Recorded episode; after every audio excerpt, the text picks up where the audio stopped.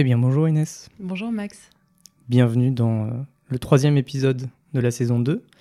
Aujourd'hui, on va parler d'un livre euh, un peu particulier qui s'appelle L'usage de la photo, d'Annie Arnaud et Marc Mercier. Marc Mercier, un livre à deux mains. Euh, alors, avant toute chose, à quel âge et comment tu as découvert ce livre? J'ai découvert l'usage de la photo à 21 ans, quand j'étais en troisième année de fac à la Sorbonne. Et je l'ai découvert sur une table de chevet. Euh, c'est le premier livre d'Annie Arnaud sur lequel je suis tombée. Je ne la connaissais absolument pas avant d'ouvrir ce, ce livre. Et euh, c'était euh, une amie qui étudiait à l'époque littérature et photo, à la Sorbonne aussi, et qui lisait en même temps Sophie Calle, qui étudiait Sophie Calle et l'usage de la photo. Et j'ai commencé à le lire, je suis tombée dedans, et voilà, j'ai été assez vite happée et fascinée par l'usage qu'elle faisait des clichés qu'elle avait récupérés, qui étaient en soi euh, des images vernaculaires et sans aucun intérêt évident, en tout cas esthétique, et ce qu'elle arrivait à en faire en l'associant à un récit intime et hum, qui était à la fois le récit de la prise de la photo, un récit amoureux et un récit plus existentiel, puisque quand elle a écrit l'usage de la photo, elle vivait une histoire d'amour avec Marc, avec Marc Mercier, pardon, et elle était atteinte d'un cancer du sein, dont elle parle aussi euh, dans le livre. Donc c'était un peu un enchevêtrement de toutes ces histoires, euh, mêlées grâce à ce qu'il y a de plus commun, c'est-à-dire une photo prise euh, à la volée et qui n'est censée appartenir à personne d'autre qu'à soi et qui n'est pas censée être réussie. Alors, ce qu'on peut dire aussi, c'est que le, le livre se présente d'abord à travers son dispositif et simplement prendre euh, les photos des vêtements qui restent après l'amour. Ça, Mhm. c'est le, le principe de base. Il y a effectivement tout un tas de choses qui se rajoutent par-dessus, mais peut-être on peut commencer par ça. Il y a l'usage de la photo dans son dispositif, mais pour toi, de quoi ça parle?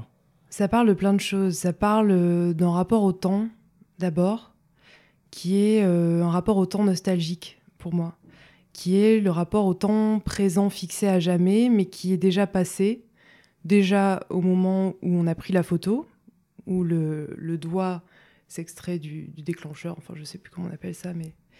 euh, et l'instant vécu ne l'est déjà plus parce que on l'a matérialisé quand on a pris la photo, et ensuite ce temps présent passé quand la photo est développée, quand on la découvre et, euh, quand on en fait autre chose, quand on la vit dans un second présent qui est le temps de l'esprit et qu'elle euh, renaît à ce moment-là, sans être jamais la même. Et il y a ce rapport au temps qui m'a fascinée, en fait, assez vite.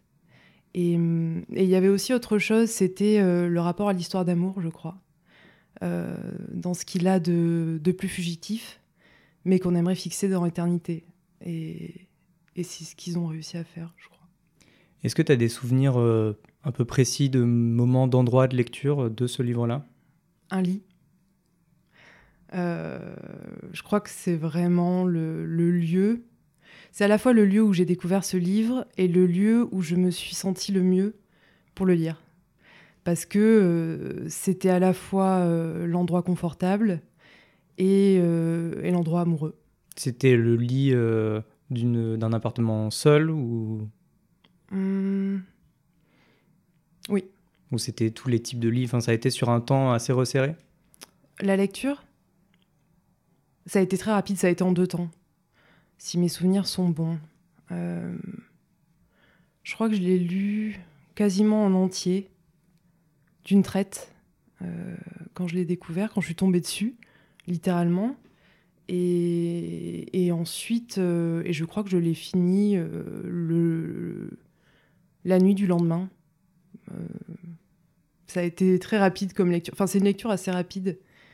Et je trouve, c'est ce qui la rend agréable aussi. Et voilà. Et tu as été amené à le relire par la suite?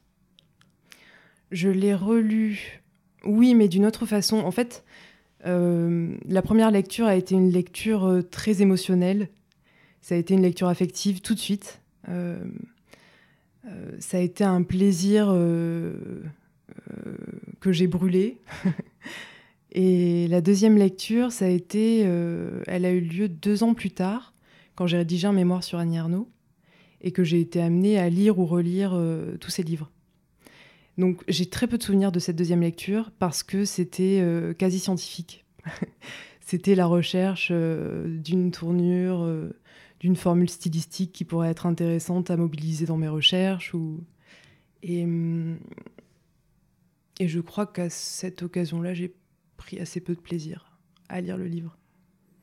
Et je l'ai relu aux deux tiers pour notre discussion. Et, hum, et je l'ai complètement redécouvert. Je l'ai complètement redécouvert. Euh, en fait, j'avais complètement oublié les textes de Marc Mercier, qui sont, je trouve, un peu plus anecdotiques que ceux d'Annie Arnaud, qui sont en l'occurrence très descriptifs. Et, c'est vraiment elle, je trouve, qui fait ce travail de couche temporelle. Et, euh, et, voilà, et qui développe un langage propre. Marc Mercier, c'est c'est différent, c'est plus court déjà, c'est des commentaires beaucoup plus courts. Et, euh, et il essaie de convoquer des souvenirs aussi euh, à l'observation des photos, hum, mais qui sont peut-être moins marquantes parce que lui-même n'est pas écrivain de formation, il est photographe. Donc on sent que c'est un exercice auquel il est peut-être moins... Euh, comment dire Il est moins rodé, quoi. Dans ces cas-là, si euh, Marc Mercier t'a moins euh, marqué, pourquoi avoir pris ce livre-là? Pourquoi parler de ce livre-là Alors, dans tous les livres que tu as lus, mais particulièrement de Dany Arnaud, euh, pourquoi celui-ci plutôt qu'un autre? Alors, déjà, parce que, comme je te disais, c'est le premier livre d'Annie Arnaud que j'ai lu, qui a été une écrivaine très importante et qui l'est toujours pour moi, dans ma littérature intime. Et, ensuite parce que je crois que j'ai été frappée par la façon qu'elle avait de décrire l'intime. Et ce qui m'a frappée aussi, euh, je crois, c'était sa façon de parler de sexualité et d'érotisme sans impudeur, mais avec beaucoup. Mais c'est pas chirurgical non plus. Enfin, c'est C'est très sincère. Parce qu'elle le dit, euh, alors c'est ce, qui c'est ce qui a servi ensuite de quatrième de couverture. Euh, elle dit qu'elle, euh, se demande pourquoi elle l'avait pas proposé avant. Peut-être parce que ça aurait été impudique, aussi impudique que de prendre en photo le sexe de son partenaire, etc. Mais qu'en fait, c'était peut-être juste la bonne personne et tout. Donc il y a, cette démarche-là de l'écriture et la photographie a fortiori, mais surtout aller chercher dans l'intime écrire sur l'intime avant même de penser à une publication. Quoi. Oui. Et c'est un, un, truc qui t'a touché, le fait de qu'on veuille mettre des mots sur de l'intime? Oui, beaucoup. Ouais, ouais, oui. Qu'on n'en ait pas peur.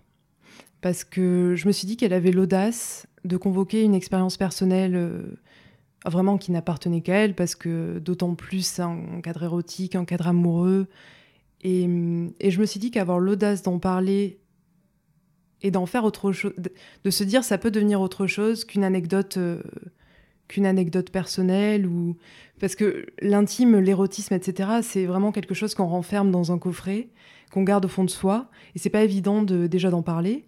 Et alors d'écrire, je me suis dit que c'était c'était un geste euh, d'un immense courage. Et hum, Parce qu'elle a cette, euh, une, des, une, des, forces aussi que, alors que moi j'avais trouvé dans le bouquin, c'est justement ce dont tu parlais aussi, c'est euh, la capacité de faire passer du très intime, qui est quasiment la chose qu'on ne montre pas, mhm. à euh, l'universel, tout le rapport au temps, etc. Des, des, analyses très fines, enfin un ressenti très fin et, et qui est très qui, qui vraiment touche à une expérience universelle. Quoi. Donc à la fois cette intimité-là que tout le monde partage mais sans le savoir puisqu'on n'en parle pas. Et en mhm. même temps, cet universel-là du rapport à la nostalgie qu'a priori beaucoup de gens partagent et, euh, et partagent même euh, au quotidien le fait mhm. d'aller revoir des photos, etc. Mhm. Oui, tout à fait. Donc il y, a cette double dimension très intime et universelle, mais qui est propre à son œuvre aussi. Et il y a aussi autre chose qui est euh, la description. Ça, ça, en l'occurrence, ça m'a frappé quand j'ai relu le bouquin pour, pour qu'on en discute ensemble.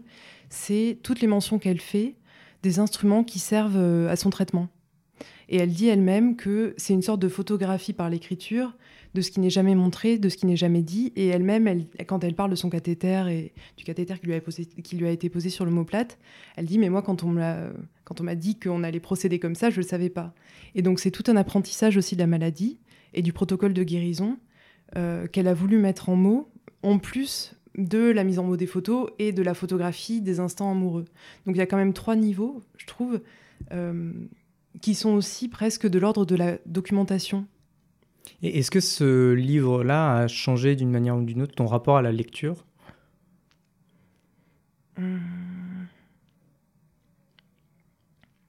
Disons qu'il a, il a ouvert une brèche, je pense, euh, qui est celle de se laisser la liberté, de s'octroyer la liberté comme Annie Arnaud s'est octroyé la liberté d'écrire sur le très intime, me, me laisser la liberté, moi, d'aller chercher dans les textes, d'oser euh, chercher cet intime-là, presque. Parce que, euh, comment dire, parce que, parce que ça pouvait souffrir avant ça, avant cette lecture, d'une forme d'illégitimité. Euh, on cherche des grands sentiments, on cherche, on cherche à apprendre beaucoup. Moi, à l'époque, c'était, pour moi, c'était primordial d'apprendre. Je lisais des livres d'histoire, je lisais des grands romans, j'essayais de, de, me nourrir de classiques. Pour autant, il y avait une curiosité euh, qui était peut-être inavouable, de découvrir des récits qui me parleraient plus directement.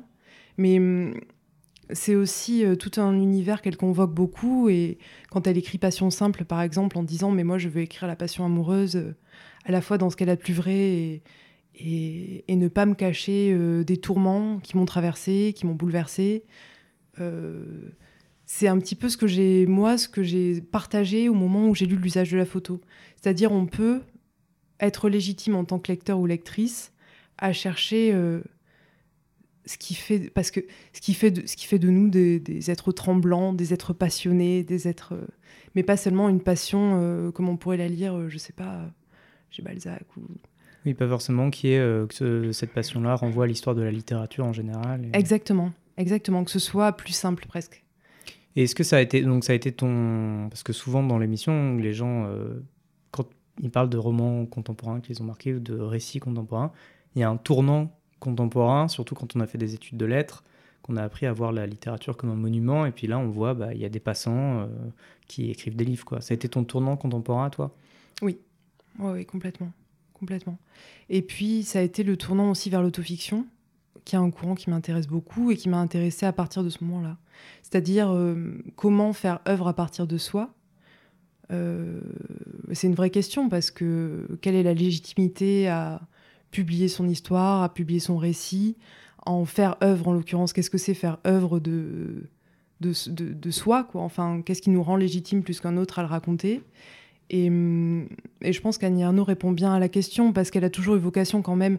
Et elle, elle, écrit ses livres de façon très protocolaire et souvent en incipit, elle propose un dispositif en disant, en expliquant vraiment quelle va être la démarche.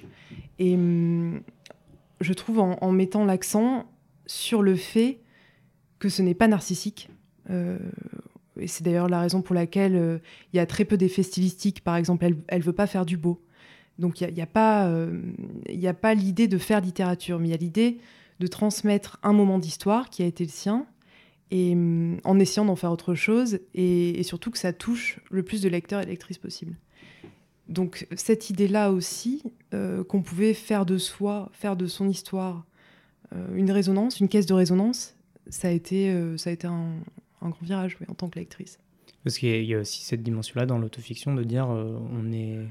Enfin, certes, pourquoi parler de moi Parce que ça ne pourrait n'intéresser personne, et en même temps, c'est la chose que je connais le mieux, ou en tout cas de la manière la plus intime. Mhm. Donc peut-être que j'ai cette légitimité-là à apporter un autre éclairage sur ma propre histoire. Et donc peut-être que ça entrera en résonance avec euh, euh, l'histoire au plus grand nombre. Quoi. C'est comme si on prenait euh, un personnage de la comédie humaine qui se mhm. racontait lui-même. Et, et, si tout le monde fait ça, ben, on a une, un aperçu de l'humanité. Exactement. Exactement. Et autre question, puisque c'est un, un, livre sur, enfin qui, un livre, mais aussi un livre de photographie. Est-ce que ça a changé? Est-ce qu'il y a eu une, une influence sur ton rapport à la photographie derrière? Oui, oui, oui, oui, oui. Euh, et mon rapport aux photos de famille surtout, et aux récits qu'ils portent en eux. Euh, et ça m'a vraiment donné envie, je pense, d'aller fouiller dans euh, tout ce qui était archives familiales, archives personnelles, pour essayer, pas forcément de le mettre en récit, mais en tout cas d'en extraire une histoire. alors qui serait pas forcément une histoire, tu vois, à présenter à autrui ou, présenter au monde, mais juste en me disant que c'était un document à la fois très intime, mais qui disait quelque chose aussi du monde et du contexte dans lequel les photos avaient été prises.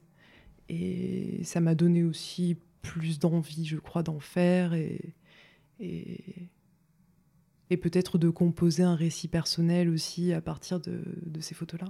D'autant plus il y avait euh, Sophie Cal euh, qui était euh, en parallèle de ça. voilà. Mais ce qui est étonnant, parce que tu parles des photos de famille, précisément les, photos qui sont là-dedans, c'est exactement les photos qu'on ne montrerait pas en famille. Quoi. Oui. C'est pas les albums que tu sors. Donc c'est aussi intéressant ce rapport à l'intime en tant que Enfin, hmm. c'est exactement le genre de, de, problématique qu'il y a, de se dire parfois on aimerait que on attend que nos proches soient morts pour en raconter l'histoire parce qu'on aurait peur qu'ils voient ce qu'on pense d'eux. Hmm.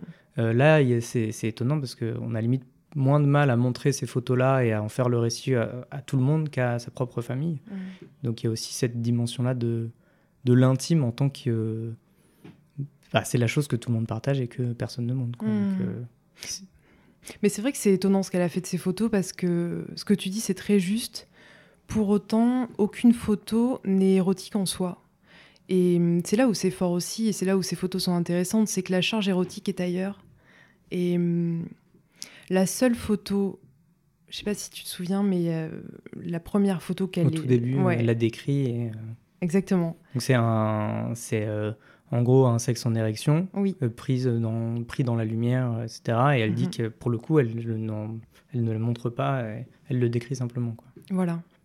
Et c'est un, ouais, un sexe en érection, et elle dit qu'une goutte de sperme perle euh, au bout du sexe. Et elle la décrit simplement, mais c'est comme pour dire ce ne sera pas, euh, ce ne sera pas purement sexuel. Enfin, ce ne sera pas de l'exhibition. Et, je trouve ça assez malin d'ailleurs, d'avoir commencé le bouquin par une description sans photo. Et, le fait qu'on voit uniquement. En fait, c'est une drôle d'édition aussi parce que on discerne assez mal sur les images euh, comment sont positionnés les vêtements. Ce sont des photos en noir et blanc, alors mm. que eux les décrivent en photo. Donc il y a tout un jeu aussi euh, sur ce à quoi on a accès par l'image et par le texte. Et c'est là où les deux se complètent aussi très bien. Et, en même temps, ouvre un, un empan d'imaginaire pour nous. Euh, Complètement. Complètement. C'est-à-dire que eux proposent un commentaire, mais qui n'est pas vraiment celui de la photo non plus.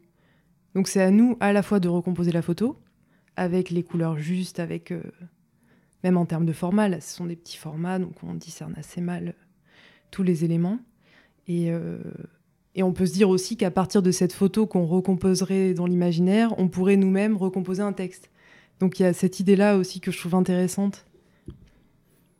Moi, il y a ce, que, bah, ce, dont tu parlais, ce qui m'avait marqué profondément dans la, lecture de cet ouvrage-là, c'était le rapport au temps qu'il arrivait à installer, d'analyse, enfin, de sentiments que j'avais sans doute euh, vu avant que chez Proust ou quelque chose comme ça, peut-être dans Blanche l'oubli aussi, mais pas euh, quelque chose, euh, enfin pas des choses aussi précises et comme tu le dis, bah, comme ça nous parle, c'est en 2003, euh, on peut s'identifier. Est-ce que c'est aussi à l'âge auquel on prend un peu le tournant de, alors soit de la nostalgie, soit de l'adieu à la nostalgie, c'est aussi à l'âge, t'as dit c'était à 21 ans, mm-hmm. c'est aussi l'âge auquel on commence à avoir affaire à de la nostalgie et est-ce qu'il faut s'en débarrasser Est-ce qu'il faut l'embrasser euh, Comment toi, ça agit sur ton rapport à la nostalgie ça? Mmh. Ça l'a rendu, euh, ça rendu concret, je crois. Alors, je sais pas aujourd'hui quel est mon rapport à la nostalgie. Et je sais pas si c'est une question qu'on règle un jour.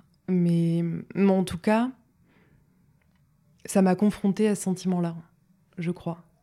Et d'autant plus dans la relation amoureuse parce que je pense que euh, c'est un âge aussi où on est entre la passion brûlante et quasiment écervelée. Et, cette passion-là, elle est aussi tragique parce qu'on a, on a une forme de mélancolie quand même, euh, je trouve, qui accompagne euh, des moments de, grande passion et c'est jamais, c'est jamais uniquement euphorique, quoi. C'est aussi désespérant. et, et je crois que c'est un peu ce que j'ai senti de façon atténuée dans ce livre c'est-à-dire euh, à la fois la passion brûlante et les cendres. La possibilité, parce que c'est le, regard qu'elle porte, elle, sur ces photos-là, c'est l'idée de se dire, mais ce que j'espérais conserver avec ces photos-là, en fait, il n'en demeure rien, sinon le regard que j'ai aujourd'hui sur un souvenir euh, reconstitué de ça. Mhm. Et donc, en fait, oui, effectivement, tu disais, les cendres, c'est ça t'a peut-être appris justement la, projection dans l'après et dans euh, du moment où ça n'existera plus. Quoi. Oui, complètement. Souviens-toi que tu es poussière. Oui. Et ça maintient aussi à tes yeux le, feu de la relation? Parce que moi j'ai l'impression d'avoir été que dans l'après, justement, de, en, en, lisant, qu'on n'était que dans l'après. Et justement, c'est pour ça que j'avais ce rapport au temps là, c'est que quand on pense au, au, passé, ou quand on voit des photos du passé, on, on ne se souvient pas, on reconstitue, c'est ce qu'elle dit au début, elle dit je, reconstitue de l'imaginaire alors que ça devrait être de la mémoire. Euh, donc est-ce que ça, ça permet quand même de raviver une partie des flammes de, de, revoir ou alors ça nous, ça nous plonge dans un présent absolu qui nie un peu le passé ou qui en fait un, élément de construction quoi? Hmm. Je pense pas que ça ravive quoi que ce soit. Euh, d'autant plus que le fait, je pense qu'on ait des, un texte en diptyque ça dit toute l'altérité qui compose un couple. Et hum, je pense que quand on est dans le temps présent de la relation, euh, on ne fait, on n'est qu'une seule personne. J'essaie de me souvenir d'une expression qui était employée par un auteur que j'ai lu euh, assez récemment, qui parlait de Straub et en disant ils étaient des duo-vidus. Enfin, ils formaient un duo-vidu, quelque chose comme ça. Quoi. C'était vraiment le terme qui venait fusionner leurs deux personnes parce que travailler ensemble dans la réalisation des films et était un couple à la vie. Et je pense que dans le présent de la relation amoureuse, on oublie, on oublie qu'on vraiment on oublie, on oublie l'autre. Et l'autre est soi-même et on est soi-même l'autre et tout ça. Et je trouve, je trouve ça intéressant d'avoir déjà, par cette médiatisation du commentaire et de la littérature, dit mais non, mais cette photo qu'on voit là et nos vêtements mêlés, c'est une fausse image. C'est une illusion. Et c'est un voile qu'on porte tous au moment de la relation, alors d'autant plus pendant l'étreinte et pendant l'acte amoureux. Mais il y a toujours cette part réelle qui est la division.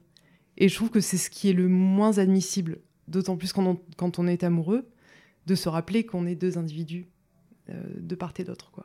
Et est-ce que toi, toi-même, tu as pu te retrouver dans des situations à te, à te mettre à la place euh, Bon, ce sera un peu une question d'identification, mais est-ce que tu as, déjà eu à te, retrouver dans cette situation-là de, euh, de regard rétrospectif et euh, éventuellement de soit réinterprétation, soit installation de cette dualité que tu ne pensais pas euh, exister à l'époque quoi? Mmh, oui. À partir de photos aussi ou à partir de souvenirs les photos, c'est quand même, euh, elles font un effet très particulier, c'est-à-dire qu'elles te plongent euh, dans un état, dans un lieu et dans un moment. C'est quasiment dissociatif, hein, je trouve, comme expérience parfois. Et d'autant plus quand c'est. Euh, alors là, j'ose même pas imaginer quoi, ce que eux doivent penser aujourd'hui quand ils relisent ce livre parce que on n'est plus soi-même quoi quand on regarde une photo sur laquelle on est avec quelqu'un dont on est amoureux ou non mais ou même dans un, je sais pas, dans un contexte un peu plus commun, moins plus banal, il euh, y, a un sentiment étrange, je trouve, qui naît, euh, où on devient soi-même sa propre altérité. Parce que ce dont on parlait tout à l'heure de l'altérité de l'autre euh, comme difficilement envisageable, je trouve que la photo, elle, elle le ravive et c'est compliqué parce que c'est un sentiment qu'elle fait naître vis-à-vis de soi-même. Bah c'est, étonnant parce que dans le, dans le, dernier épisode, je parlais de l'extrait de Foucault euh, sur, euh, sur euh, l'amour, où il mhm. dit que c'est justement dans l'amour que le, le, corps est ici, qu'on a une vraie présence de l'autre. Mhm. Et quelque part, dans le rapport et du souvenir et de la photo, il y a un peu cette idée-là par rapport à la relation, où la relation se vit un peu à la première personne, mhm. et que la photo installe un regard objectif sur cette relation-là qui n'est que subjective. Donc après, à nous de gérer ce cet espace-là. quoi. Cet écart, cette fracture. Le remplir à notre manière. Exactement. On va rentrer un peu plus dans le, le vif du livre avec euh, la, la, lecture d'un extrait. Euh, est-ce que tu peux nous le présenter rapidement avant de nous en faire la lecture? Oui. Euh, moi, j'ai choisi de lire le prologue, enfin, la première partie, les premiers paragraphes dans lesquels elle présente le dispositif et dans lequel elle explique, Annie Arnaud, encore une fois, toute seule. Quel va être l'objet euh, de ce livre et sur quoi va se porter euh, ce sur quoi va se porter l'expérience?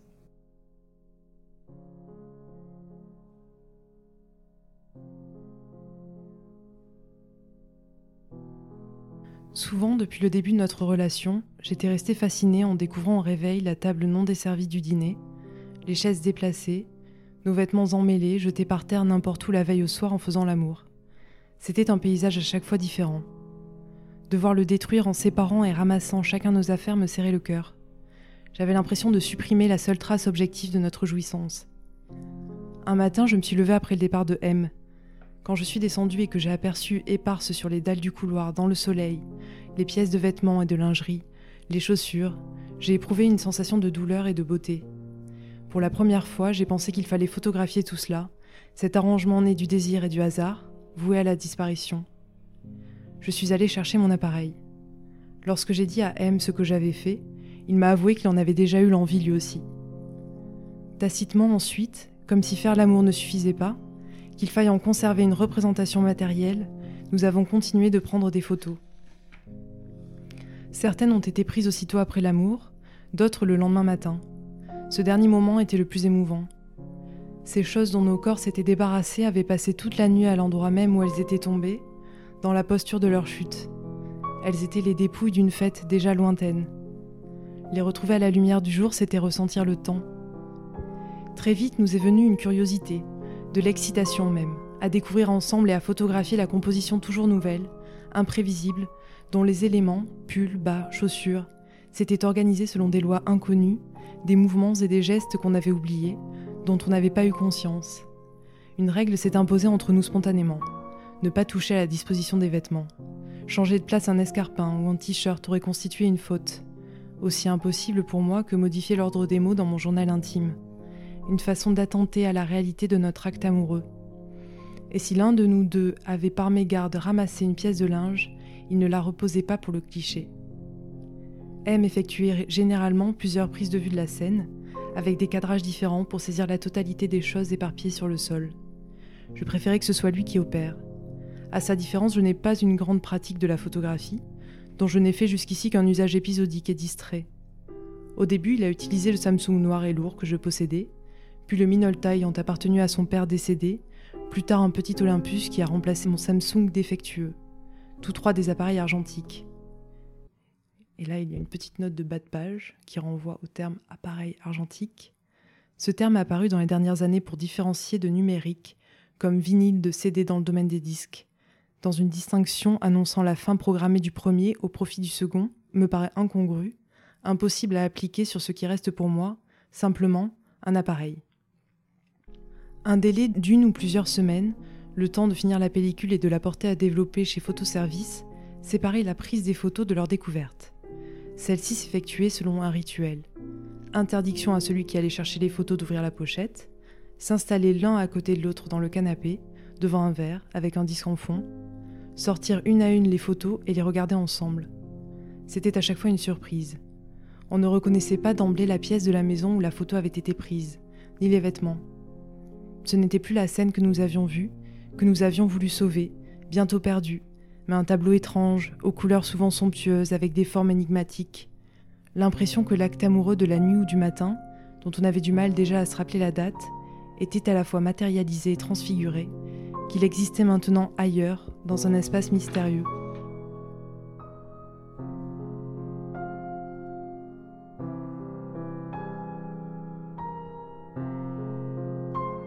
Pendant plusieurs mois, nous nous sommes contentés de prendre des photos, de les regarder et les accumuler. L'idée d'écrire à partir d'elles a surgi un soir en dînant. Je ne me rappelle pas qui l'a eu en premier, mais nous avons su aussitôt que nous avions le même désir de lui donner forme. Comme si ce que nous avions pensé jusque-là être suffisant pour garder la trace de nos moments amoureux, les photos, ne l'étaient pas, qu'il faille encore quelque chose de plus, de l'écriture. Dans la quantité des photos, une quarantaine, nous en avons choisi 14 et nous sommes convenus que chacun écrirait de son côté en toute liberté, sans jamais montrer quoi que ce soit à l'autre avant d'avoir terminé, ni même lui en toucher un mot. Cette règle a été rigoureusement respectée jusqu'à la fin, à une exception près.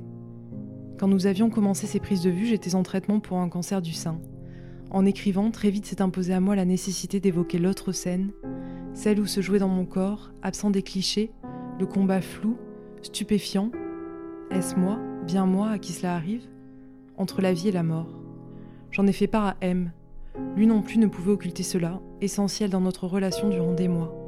C'est la seule fois où nous avons parlé du contenu de nos compositions, appellation spontanée, provisoire de notre projet, correspondant à ce qu'elles étaient, au double sens du terme, pour nous.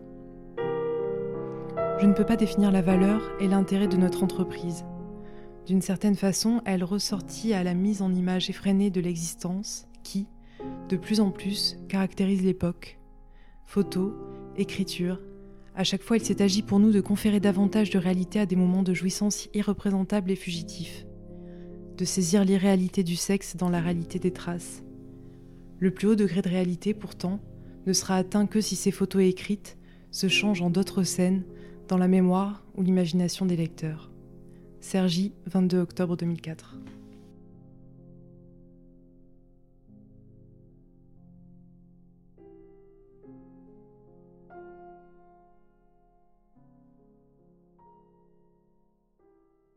Pourquoi la lecture de ce dispositif-là plutôt qu'une des, descriptions euh, avec une photo? Pour donner envie, je crois. parce que c'est moi-même ce qui m'a frappé, euh, pas seulement parce que c'est par là que s'ouvre le livre, mais parce que je trouve que c'est quand même particulièrement intéressant euh, qu'elle mette en mots tout ce dont on parlait tout à l'heure, c'est-à-dire à la fois capturer un instant amoureux par la photo, à la fois la photo n'est pas suffisante, désir d'écrire dessus, en même temps comment, comment Marc Mercier et Annie Arnaud se sont coordonnés, dans l'écriture, le fait de ne pas en parler, par exemple, ce qui a dû créer, je pense, euh, une angoisse assez forte, qui est celle de la mise en récit d'une seule histoire, d'une histoire commune qui va différer, deux mythologies qui se créent au même moment, dont pourtant on a le sentiment d'avoir euh, quelque chose de commun, très fort.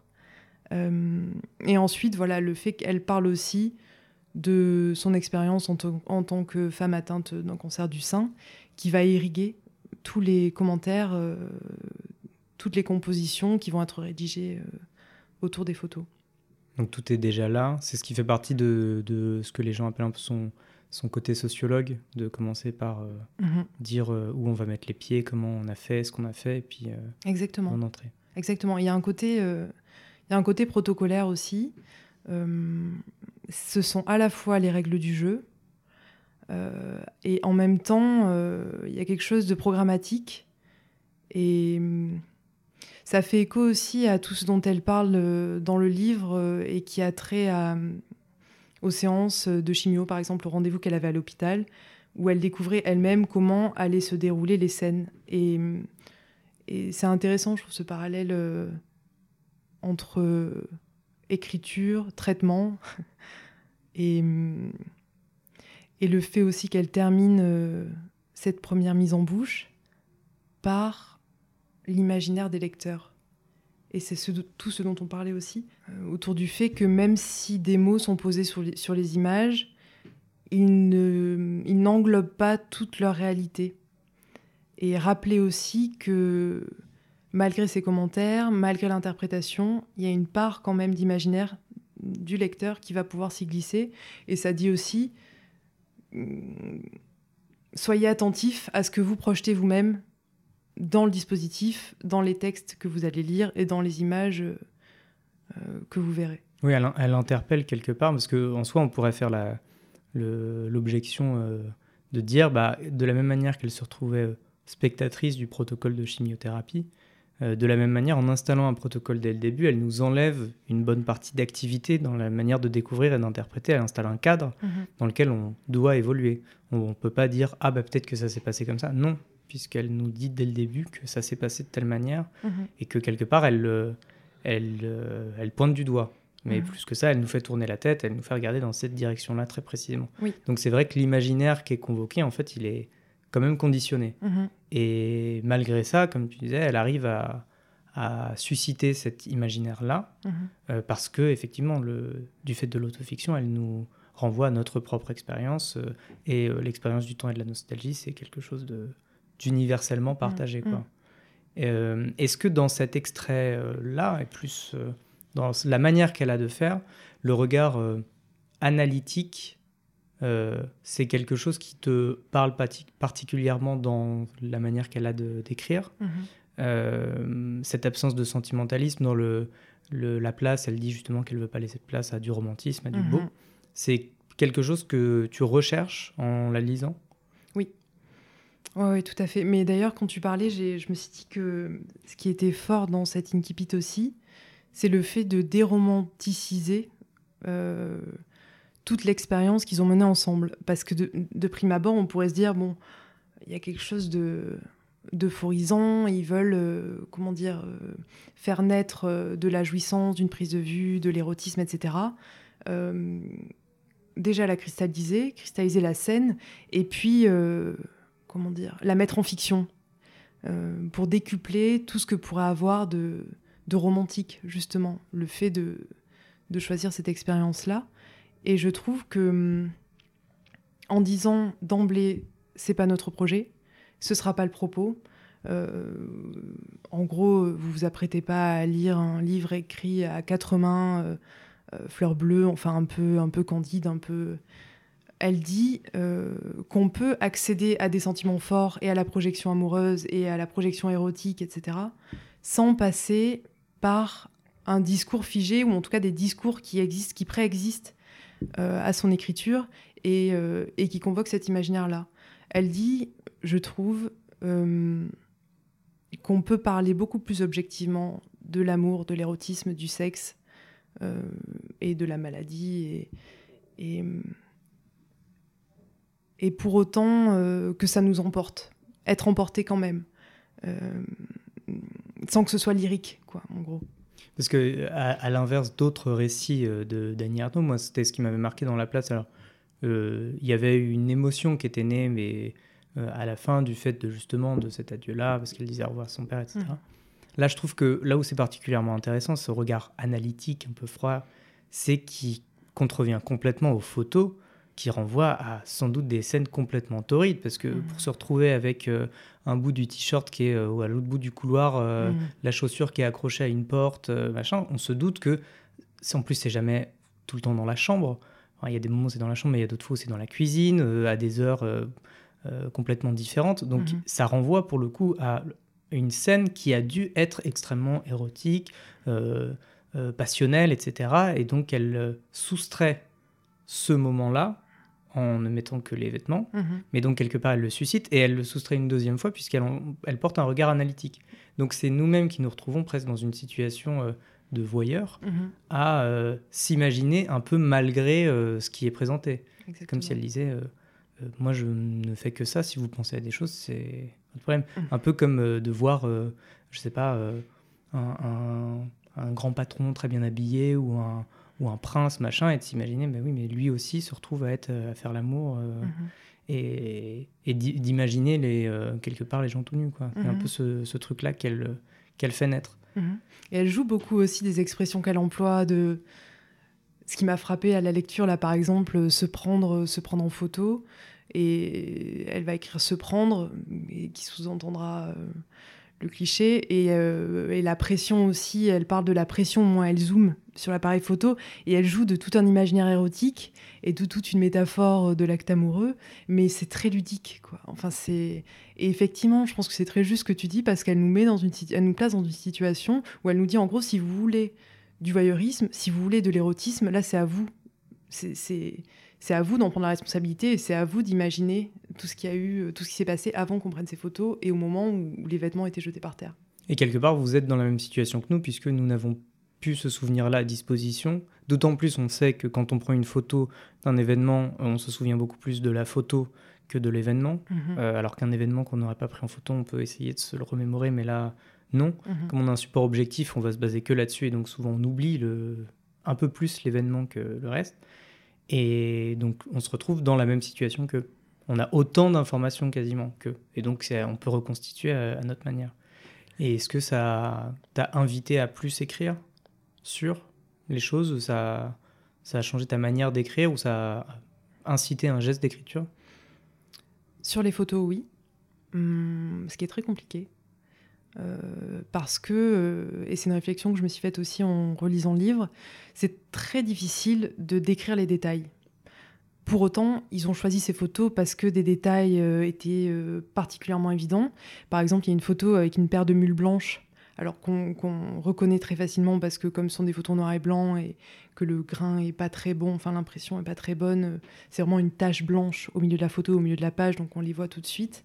Et, ils les décrivent très bien. Mais quand ce sont des détails qui ne sont pas évidents, en tout cas qu'il n'y a pas d'éléments qui ressortent de la photo, pour décrire une composition, euh, c'est compliqué d'avoir un point de départ, par exemple, euh, et d'avoir un centre autour duquel créer des ramifications, créer des, relations.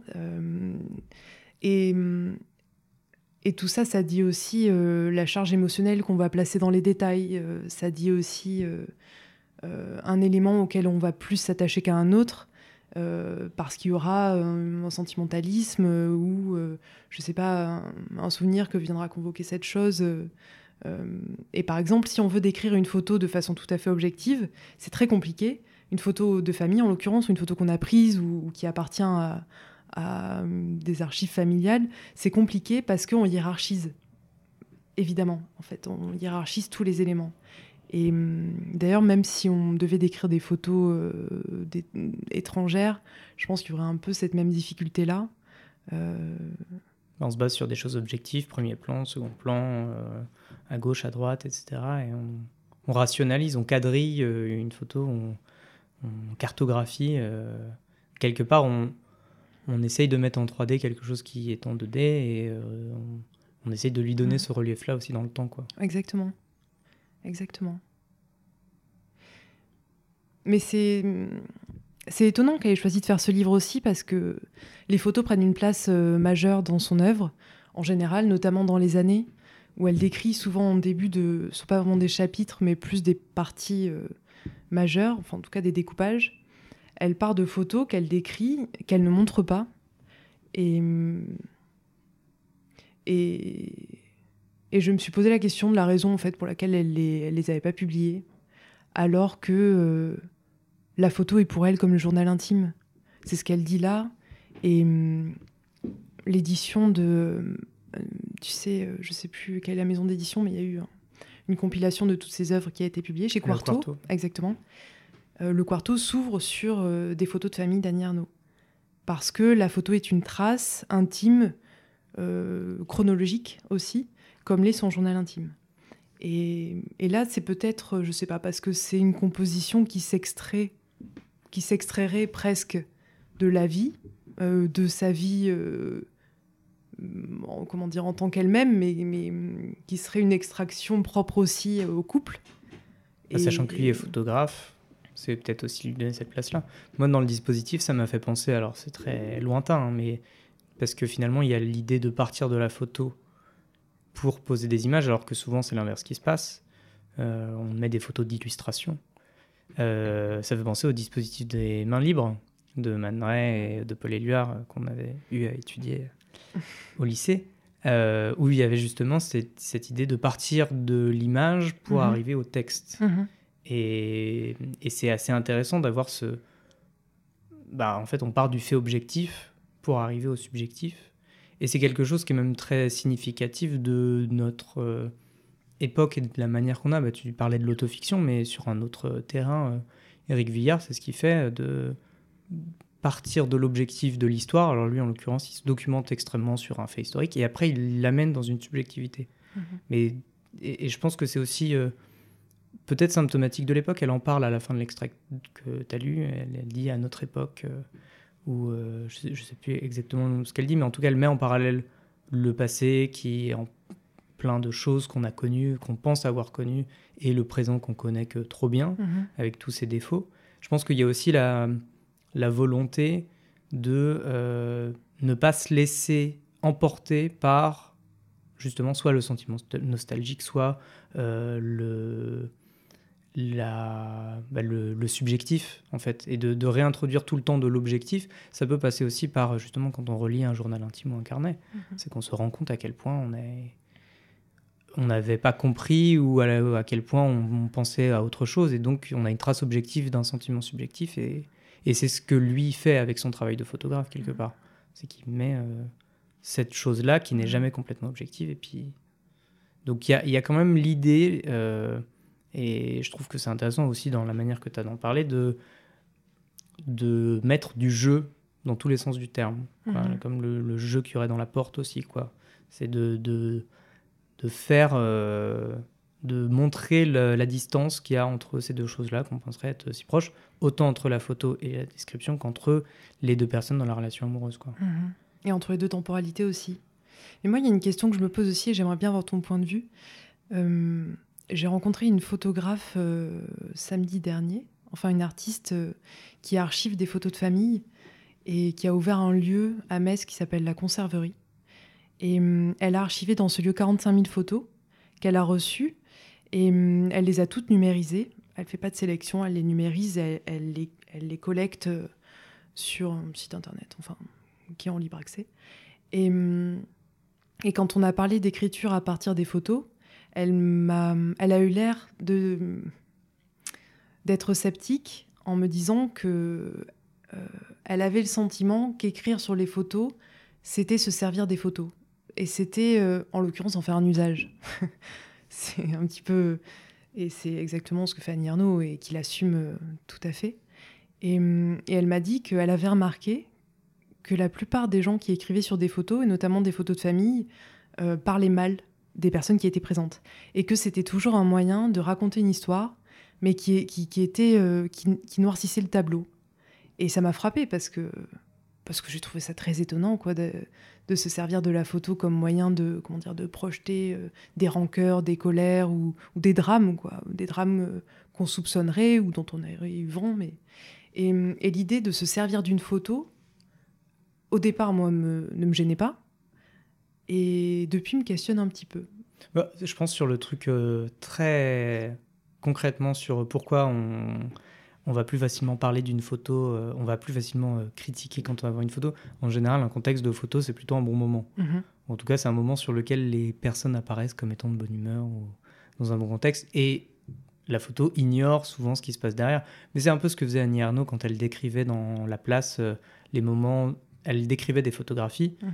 Et à côté de ça, nous, on avait le récit de ce qui se passait à côté et qui n'était pas aussi rose que ce que disait la photographie. Quoi. Donc, je pense qu'il y a déjà cet aspect-là de la personne qui regarde la photo se sent obligée d'ajouter un supplément d'information parce que j'en sais rien, euh, celui, euh, si on prend un exemple extrême, celui qui aurait euh, tué sa femme, bah, sur la photo de famille, bah, on ne peut pas déceler qu'il aurait cette, cette tendance-là. Ça, je pense. Et après, c'est aussi une. C'est aussi. on a une tendance naturelle au langage rationnel, au langage articulé qu'on pratique tous les jours, ce que j'appellerais le langage courant, quoi. Euh, et on a tout un tas d'autres langages. Et je sais que par exemple, euh, euh, mon père, qui est musicien, a une réticence à parler de la musique et a une grande réticence aux musicologues précisément parce que on vient remplacer un langage par un autre et que ce langage-là contient plein de choses, c'est du langage non verbal, donc en mettant des mots dessus, on enlève forcément une couche de complexité. Mmh. À la différence près que bah, la photographie, euh, il y a la photographie d'art et puis il y a la photographie, on va dire, de, de mémoire. Quoi. Donc, mhm. euh, est-ce que c'est le même but? Est-ce que c'est la même intention? Euh? mhm. Mais en soi, c'est. Je pense que là, dans le cadre de Dany Arnaud, c'est une couche supplémentaire qui n'enlève rien à la couche de première, quoi. Mais je pense aussi, elle-même parle de photos, de photos distraites dans le, dans le passage que j'ai lu. Et je trouve ça intéressant aussi de rappeler que à la fois en tant qu'écrivaine, elle veut pas faire de beau, mais aussi à travers la photo, c'est pas la photo en soi qu'elle recherche. Et c'est la photo qui sera ensuite écrite. Mais comme l'écriture ne vaudrait rien sur la photo. Et je trouve que la complémentarité qu'elle arrive à qu'ils arrivent à créer, pardon, dans ce livre, elle est intéressante et, et je trouve qu'elle ouvre vraiment la question de comment dire de l'importance même en termes éthiques presque de garder une photo en soi telle qu'elle et la considérer comme une œuvre pleine et entière, et, euh, ou alors se dire euh, que à partir d'elle naîtra autre chose. À qui est-ce que tu conseillerais cette euh, lecture-là? J'ai cru comprendre à beaucoup de gens. Mhm. mais... je pense que c'est le. Moi, je trouve que c'est le texte d'Annie Arnaud et Marc-Marie, mais d'Annie Arnaud qui est peut-être le plus accessible.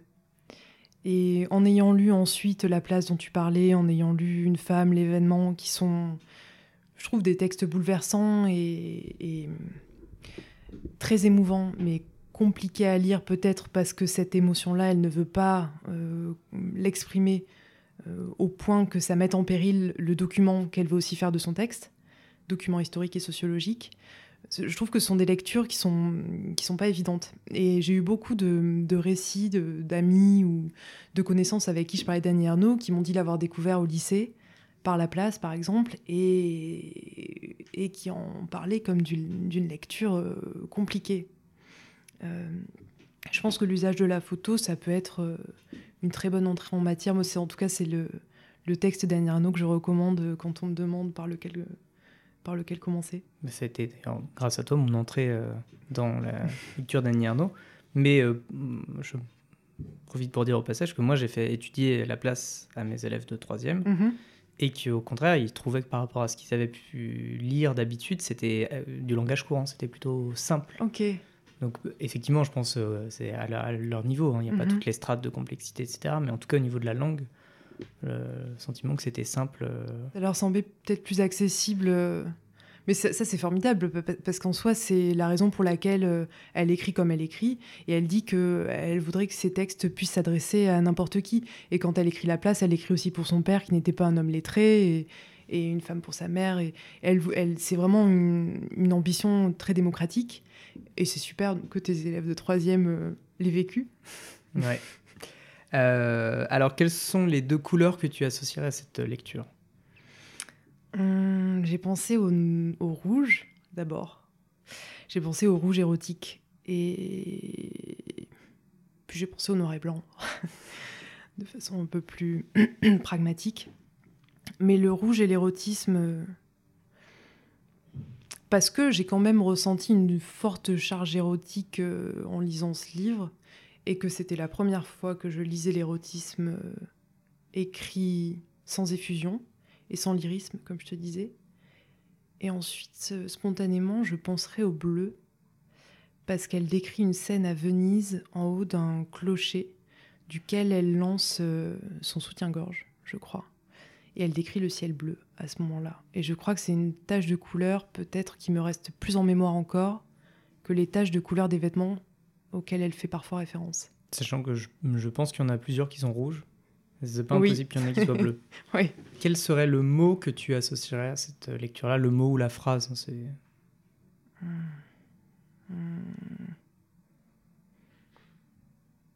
Moi, je dirais vraiment que ça a été une initiation à une nouvelle littérature et, et hum, à l'expérimentation aussi, je crois. Et alors, et donc, euh, maintenant, quelle serait ta. Enfin, pour finir, tout à fait. Euh, qu'est-ce que tu lis en ce moment? Je lis L'art de la joie de Goliarda Sapienza. Tu l'as lu? Non. non. Euh, c'est frappant comme lecture. Ça raconte quoi? C'est l'histoire, c'est un récit initiatique. Et là, j'ai lu qu'une centaine de pages, donc je suis l'histoire d'une d'une enfant qui est en train de devenir une jeune femme, qui est née en 1900 en Italie et qui raconte euh, des scènes euh, traumatisantes dans, dans la première page, euh, assez marquantes. Elle se retrouve ensuite au couvent. Elle raconte son expérience au couvent et d'après ce que je sais du livre, ce qu'on m'en a dit, parce que j'ai même pas lu la quatrième de couverture, c'est hum, l'apprentissage de cette femme dans une Italie marquée par le fascisme, marquée par des évolutions politiques très fortes et son émancipation et c'est incroyable. Très bien. Je le recommande. Et alors, par quelle euh, musique tu voudrais que cet épisode se termine? Euh, J'aimerais que ça se termine par une chanson euh, qui est citée par Annie Arnaud dans l'usage de la photo. Brian Ferry, These Foolish Things. Eh bien, merci beaucoup. Merci, Max. Oh, will you never let me be? Oh, will you never set me free? The ties that bound us are still around us. There's no escape that I can see. And still those little things remain that bring me happiness or pain. A cigarette that bears a lipstick's traces, an airline ticket to romantic places, and still my heart has wings. These foolish things remind me of you. A tinkling piano in the next apartment. Those stumbling words that told you what my heart meant. A fairground's painted swings. These foolish things remind me of you. You saw, you conquered me. When you did that to me, I somehow knew that this had to be the winds of March that make my heart a dancer. A telephone that rings, but who's to answer? Oh, how the ghost of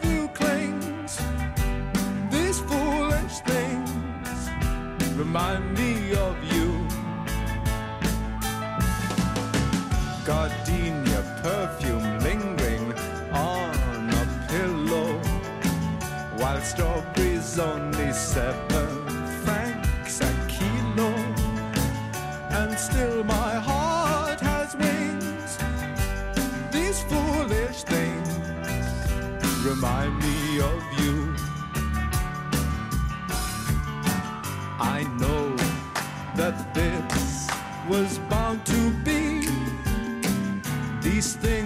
haunted me, for you've entirely enchanted me. The sigh of midnight trains in empty stations, silk stockings thrown aside, dance invitations. Oh, how the ghost of you clings. These foolish things remind me The smile of Garbo and the scent of roses. The waiters whistling as the last bar closes. The song that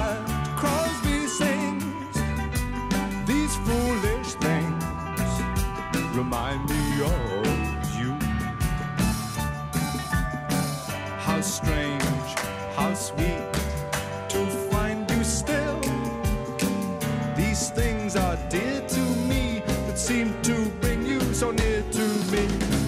The scent of smoldering leaves, the wail of steam